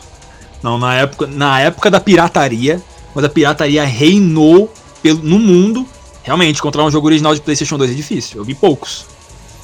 O pessoal reclama tipo, deve ser caro. desse lance da, da pirataria, mas eu falo que as pessoas acho que não dariam o valor que o produto tem hoje e nem, tipo. Como posso dizer? Não, tô falando que é pra fazer pirataria, mas eu acho que as pessoas não se interessariam tanto e, e teriam visto tantas coisas se não fosse pirataria, tá ligado? Exatamente. Esse é o problema. Não, não, tipo, vamos supor, anime mesmo, tá ligado? Tipo, eu, eu, eu falo, mano, se você puder consumir uma Crunchyroll, um Funimation pra ver anime, consuma, é legal, você ajuda os caras a continuarem fazendo bagulho, tá ligado? Essa é a ideia. Mas se não fosse os, os, os fandubs, os fandub não, os, os sub- é, é, é, fansub, os fansub que tivesse por aí, você acha que Naruto ia ter feito o sucesso que fez? Acho que Verdade, não teria é feito nada, difícil, velho, real. não teria feito. Real, Cara, real, eu acho que a pirataria pros games é tipo o Pelé pro futebol. Tem aquele debate, sabe? O Pelé não foi tudo isso versus o futebol não seria tudo isso sem o Pelé. sabe? A gente pode dizer que, tipo, a pirataria ela foi ruim, porque de fato ela faliu muita empresa, nessa época do Play 2 principalmente. Ela fez muito jogo que era bom, não ter, tipo, Okami, não ter muita continuidade. Fato. Por outro lado, a pirataria impulsionou muito e transformou o videogame em uma coisa meio cultural, né? Coisa que, tipo, É antigamente, alguns países não tinham tanto isso. Tipo, antigamente, antes do Bomba Pet, por exemplo, que a gente zoa muito com o Bomba Pet. Mas antes dele, videogame aqui no Brasil era coisa de nerdão, era motivo de bullying.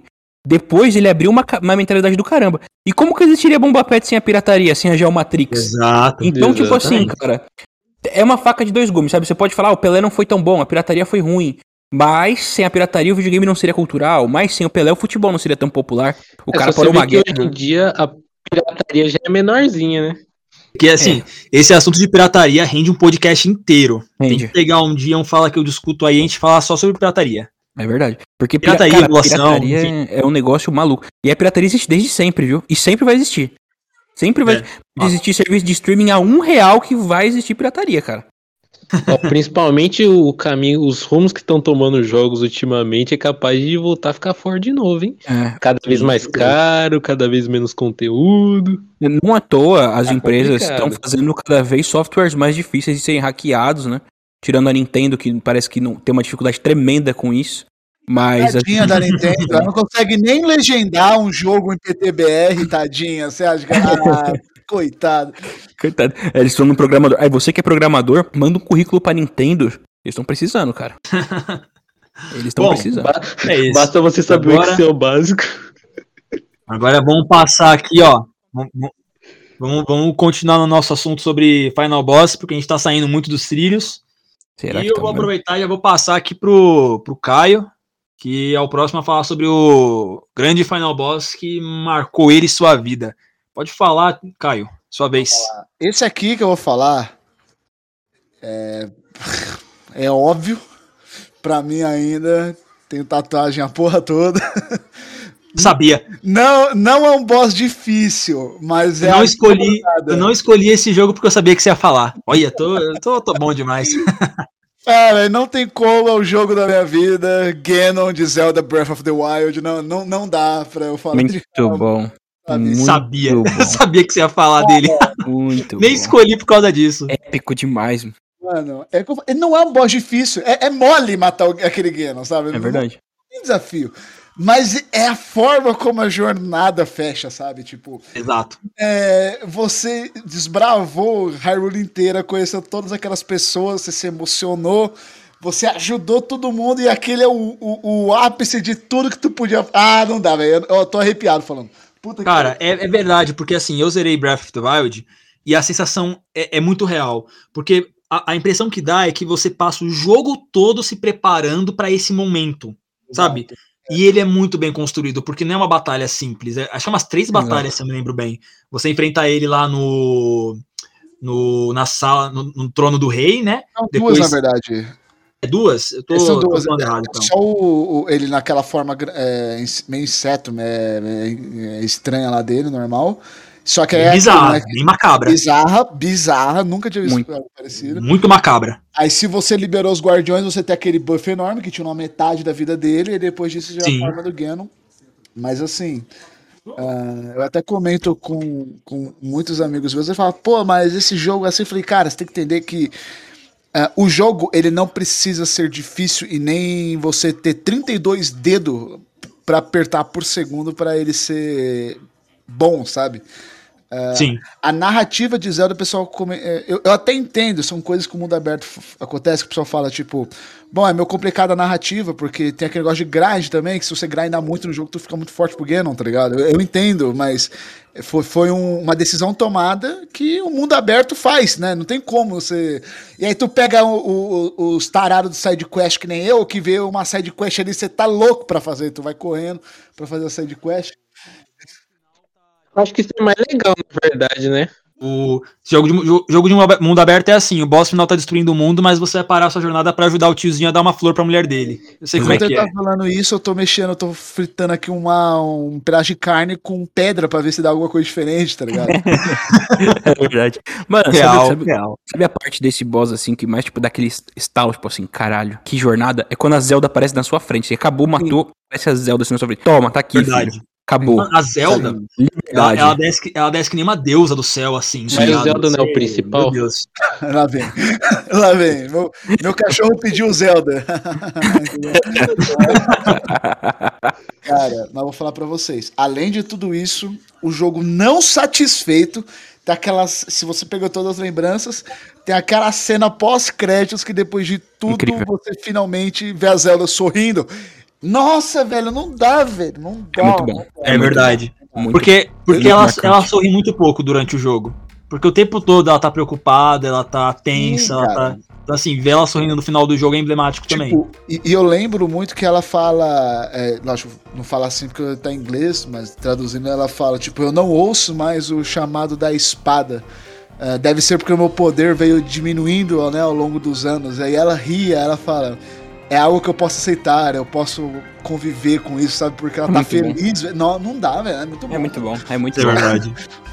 Não, realmente, pô, boa, boa pedida, você encerrou bem também. É, cara, final de Breath of the Wild, eu lembro esse boss final, eu enfrentei a primeira forma dele achando que era a última. Eu fiquei muito surpreso quando ele virou um javali gigante. Ah, Bizarro. esperava. E aí. Ele, é, né, ele, abre mão da consciência e sanidade dele para apenas uma força de destruição. É, é ah, Exatamente. Ele é o Calamity Ganon por uma. Ele é pura calamidade, cara. Ele é só. Ele é só o mal ali, ele é só uma personificação do mal, é muito bom. É muito e aí bom. cai aquele arco e flecha lá, divino do céu, e o Link usa para enfrentar. Cara, é muito épico. Muito é, bom. épico é a palavra que define. Pianinho. É muito bom. Nossa, é verdade, é verdade. Toca a música tema no final. Muito bom.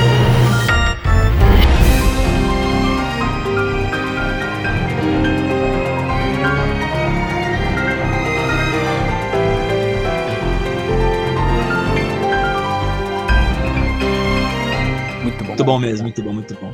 J- Jogo da minha vida, não tem como. É o jogo da minha Não, vida. legal. Boa, Você, né, mano? você É escolheu uma bem. Bato- eu, eu bato palma. Eu tô batendo palma aqui, você não tá vendo, mas eu tô batendo palma. Não, é, é, é porque assim, tipo, a gente fala que. Eu, eu gosto de falar pros meus amigos, tipo. A Nintendo é uma empresa desgraçada pra mim, é a desgraçada, mas ninguém pode falar que ela não coloca amor no jogo dela, tá ligado? Ninguém Ah, pode falar, lógico. sabe? Tipo, é, ela é uma mercenária.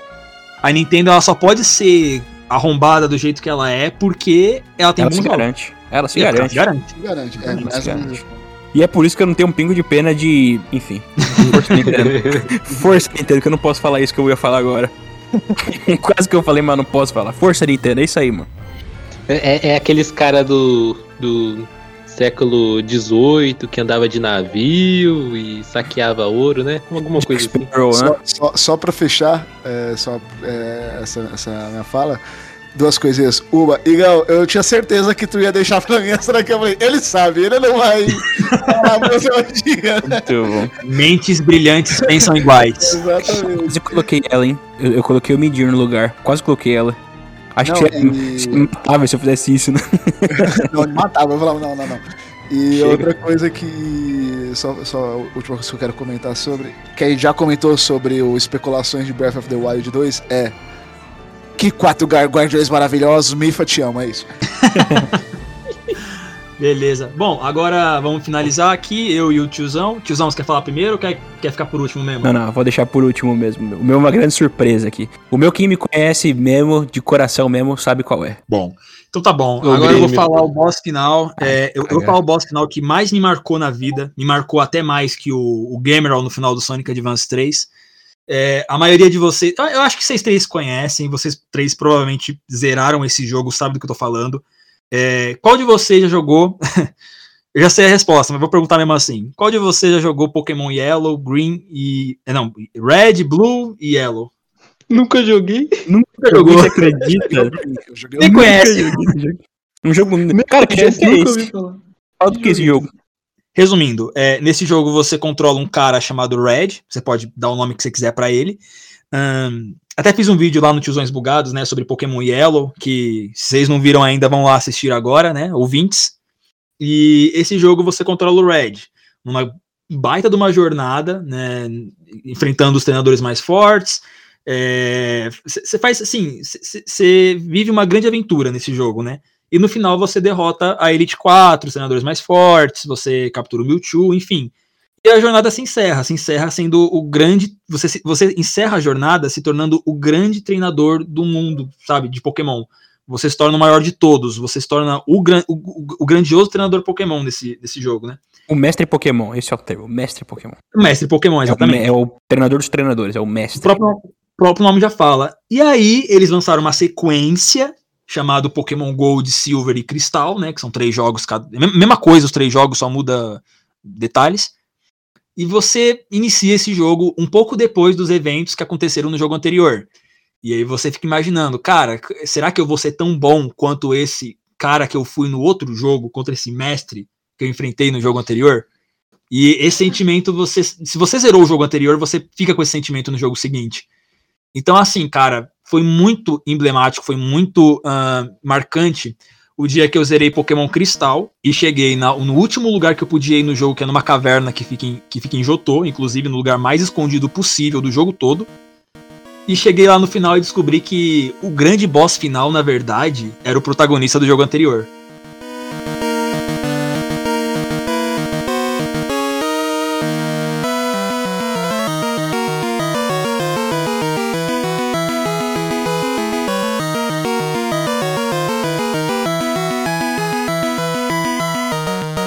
Vocês chegaram, chegaram a chegar nessa parte do jogo? Sim, sim. Ele tem muito Pokémon forte, mano.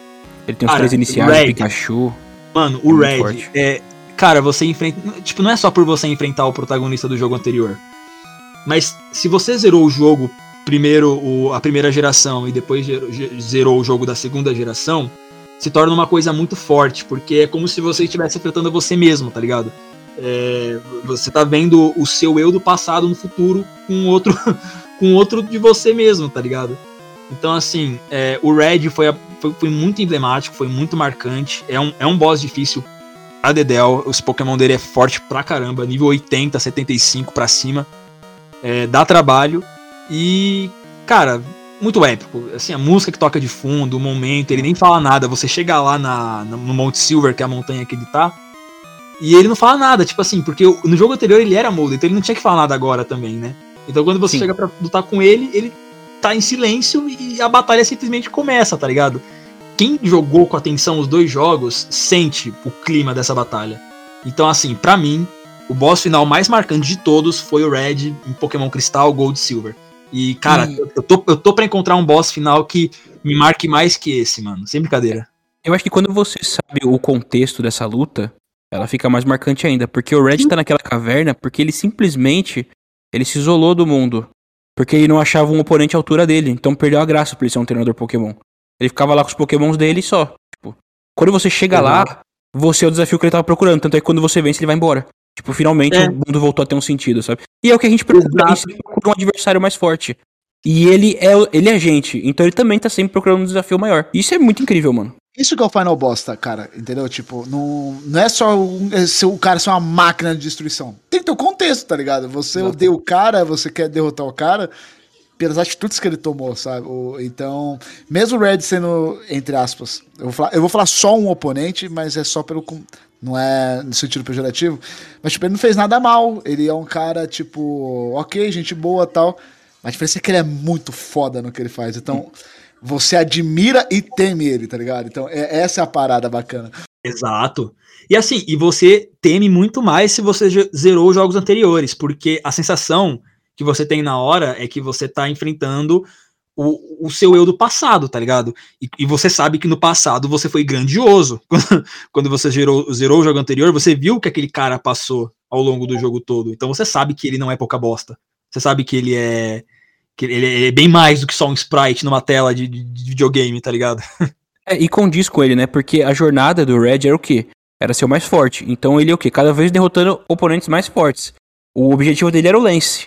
Sempre foi o Lance o objetivo dele. Então que quando a gente conhece o Lance, a gente quer derrotar ele de qualquer jeito. Porque ele é o cara mais forte, acabou, ponto final.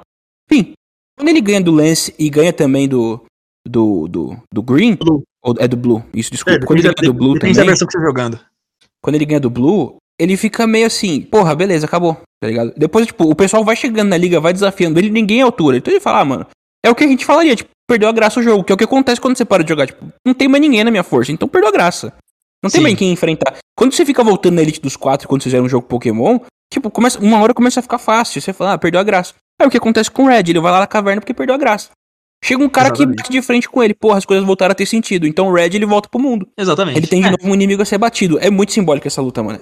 é muito simbólico, exatamente. Muito simbólica, muito Cara, é, é isso, mano. Esses foram os bosses finais que mais me marcaram. E agora vamos finalizar com tiozão. Pode, pode encerrar aí, cara. Cara, o boss que mais marcou a minha vida foi um boss que me ensinou uma lição que fez eu atingir praticamente todos os êxitos que eu consegui. Foi por causa da filosofia que esse boss me passou, mano. E toca, toca a música aí do Cavaleiro do Zodíaco, aquela música bem triste.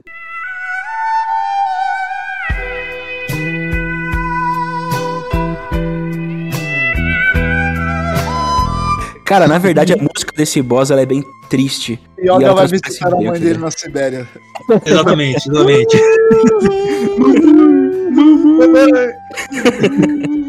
Quando eu for editar esse podcast, eu vou botar essa música no fundo. Podem, podem ter certeza disso. Olha o copyright. Eu vou falando aqui. Cara, você vai colocar a música desse boss porque eu vou falando e vai fazer muito sentido. Quem já jogou essa e chegou nele sabe que a música é condizente. Cara, é um boss que ele te ensina. Eu só vou falar o nome dele depois. Vou deixar, vou deixar no ar aqui. Vou deixar no ar pro cara ouvir até o final. Ele é um boss que ele te ensina, cara, que não adianta nada você querer carregar o mundo na mão. Por mais forte que você seja. Você pode ser o cara mais forte do, do universo, mano. Não adianta tentar carregar o mundo na mão, porque no final você vai ser uma bosta de um vazio que vai apanhar pra. Mano, você vai cair pra um sopro, cara. Você vai ficar no fundo do poço, literalmente no fundo do poço mais fundo do mundo. E as pessoas vão começar a esquecer de você. Porque não adianta você querer superar a expectativa dos outros, viver pelos outros, carregar o mundo seu e dos outros. Você tem que seguir os seus objetivos, sim. Mas pra sua vida, pro seu bem também. Senão você nunca vai atingir nada. E mesmo que você tenha algum resultado na hora, não vai ter resultado nenhum. Por isso que o boss, tipo, que eu escolhi foi o Gwyn, do Dark Souls.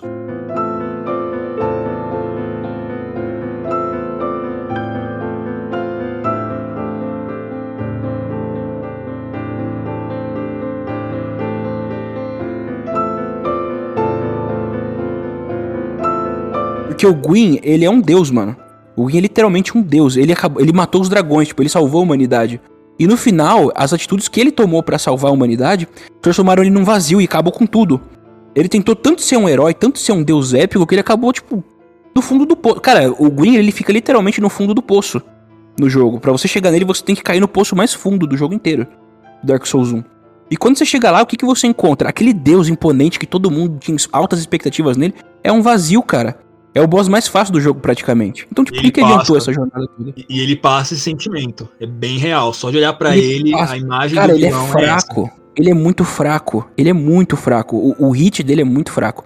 Então, tipo, o, o que, que adiantou toda essa jornada do Gwyn? Ele tentou carregar o mundo nas costas e viveu pela expectativa dos outros. E, foi- e é uma filosofia que eu, eu adotei pra mim.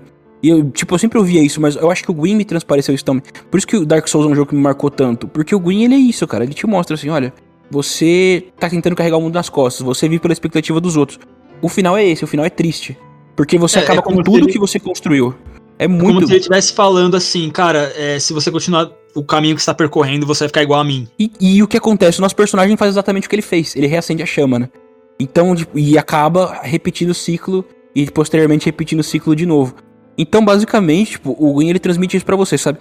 É, não, não viva pela expectativa dos outros. Por exemplo, você vai fazer uma prova na sua vida, vem seus pais, que são pessoas que você tem que sempre respeitar e amar muito, que eles sempre querem seu bem, pelo menos a maioria das vezes, né? A maioria dos pais. Fala assim: ah, você tem que passar. Vai, a prova você precisa de, de seis pra passar, você tem que tirar oito, filho. Tipo, não, faz você. a- Se você acha que dá pra tirar oito, faz você a prova. Eu vou fazer o meu melhor. Você tem que aceitar que o seu melhor às vezes não é o máximo. E isso vai Sim. fazer com que você tenha muito êxito na sua vida. Porque dando o seu melhor, mesmo que você falhe, você não vai ser derrotado. Você vai melhorar pra ficar melhor ainda e uma hora superar esse obstáculo. E o Gwyn, eu acho que essa é a mensagem dele. Por isso que o Gwyn foi o boss que mais, tipo, mar- me marcou, sabe? Na minha vida inteira. E inclusive, essa filosofia tá fazendo eu, começar a ir mais longe, sabe? Porque eu tô dando o meu melhor em tudo.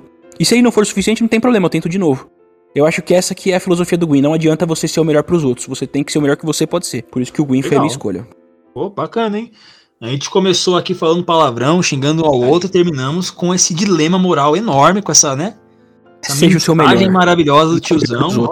Estamos de parabéns, hein? Seja o seu melhor. Acertou Sim, eu sou até, até escorreu uma lágrima. Não disse Aí. É, nossa, falando aqui. que ia fazer o mamãe. Mamãe, Mamãe. meu mestre, não faça isso. Tinha uma criança aqui comigo acompanhando o podcast, ela foi embora chorar no banheiro porque. Puta merda. Plim, plim, plom. Aquela música do Gwen é muito triste, cara. Escutem aí a música. Eu coloquei assim, Gwen Teme. Cara, é literalmente o que ele foi, tá ligado? Tava vendo agora enquanto você falava, porque eu não joguei Dark Souls. No final de Dark Souls 3, você escuta a música dele. Quando você vai, vai lutar com o Soul of Cinder, que é o boss final, que é literalmente o poder de todos os bosses, ele tem o moveset do Gwyn, porque ele tem essência do Gwyn, e durante a música dele toca do Gwyn no meio. Porque foi o Gwyn que começou esse ciclo, e o personagem do 3 é quem vai encerrar ele. Então, tipo, você vê a- até onde foram as consequências das coisas do Gwyn, sabe? O quão, ao mesmo tempo que ele fez pelo bem, e realmente ele fez, pra superar a expectativa dos outros, o que os outros esperavam dele, ele acabou fazendo esse monte de merda e destruindo o mundo inteiro. Então, muito louco, mano.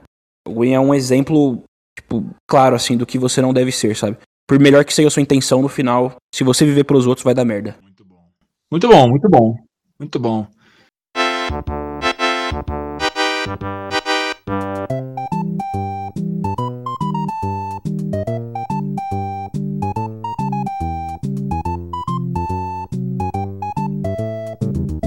Cara, legal, bacana. É, ótima pedida, ótima escolha. Ah, finalizou muito bem aqui esse nosso, esse nosso podcast. Eu gostei Gostou, bastante. né? Não sei, Gostou, né?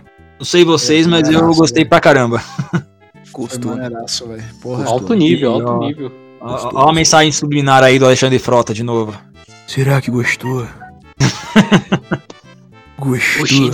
Oxidão. Bom, Os caras não conseguem, né? Tipo, finalizar bonito. Não, os caras têm que. Ah, vamos tem falar. que cagar bom. em cima, né, do momento. Finalizar Depende do seu ponto de vista sobre o Alexandre Frota. cada, um, cada um tem um ponto de vista se será bonito ou não esse final. Então é isso, sobrinhos e sobrinhas. Esse foi o nosso Vale a. Oh, nossa, quase que eu falei nome, errado o nome do quadro aqui.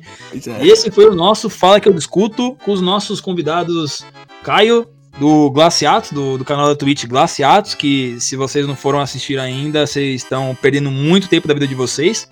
E do Spawn, que é do Caga Regras Podcast, que é um, um grande amigo, um grande parceiro nosso, que fazem muitos podcasts sobre RPG, sobre jogos, tem, tem de tudo lá. Inclusive, eu e o Tizão, às vezes, até participamos do podcast deles. Então, assim, é, muito, eu tô muito feliz de ter vocês dois aqui presentes com a gente, ter participado desse podcast.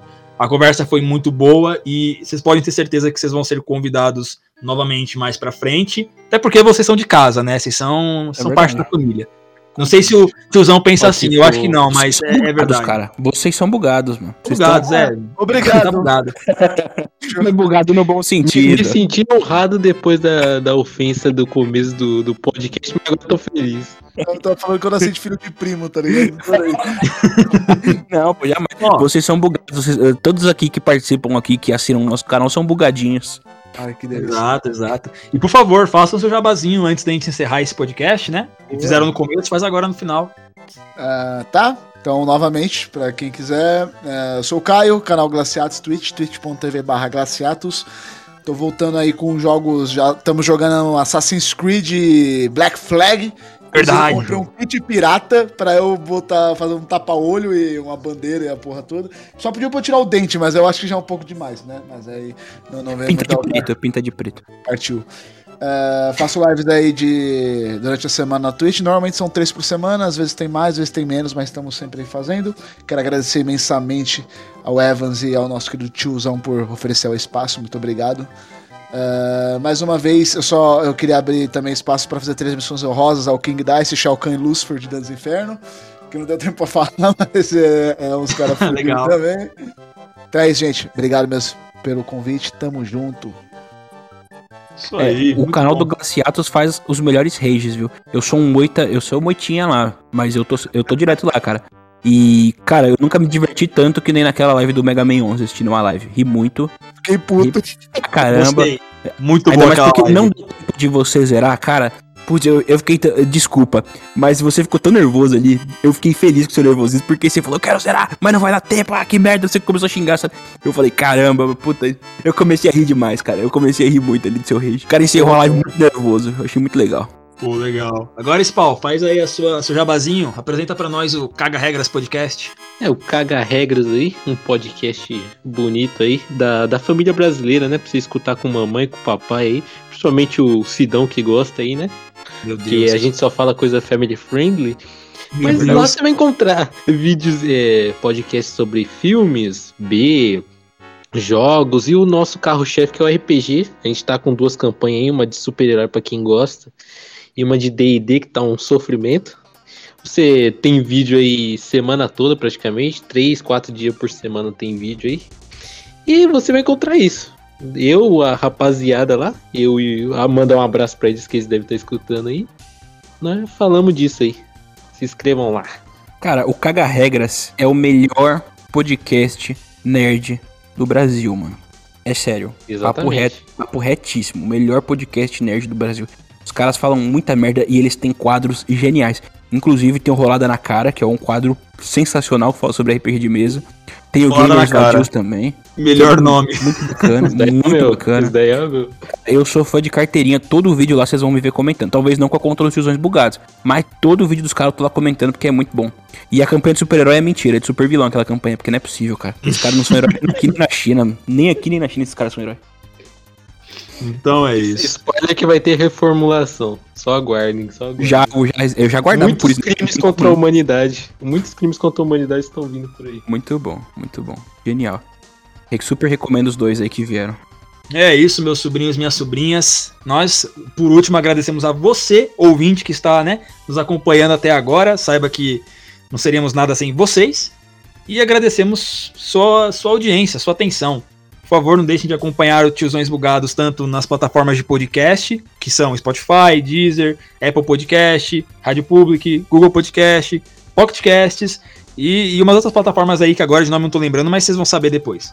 E também não deixem de se inscrever no canal do YouTube, Tiozões Bugados, e também de seguir a gente nas páginas Facebook, Instagram e Twitter. Beleza? Nós vamos ficando por aqui mesmo. Agradecemos muito pela atenção e falou, pessoal! É isso aí, falou e. não, não bugou não. Suspense. É engraçado. Tchau!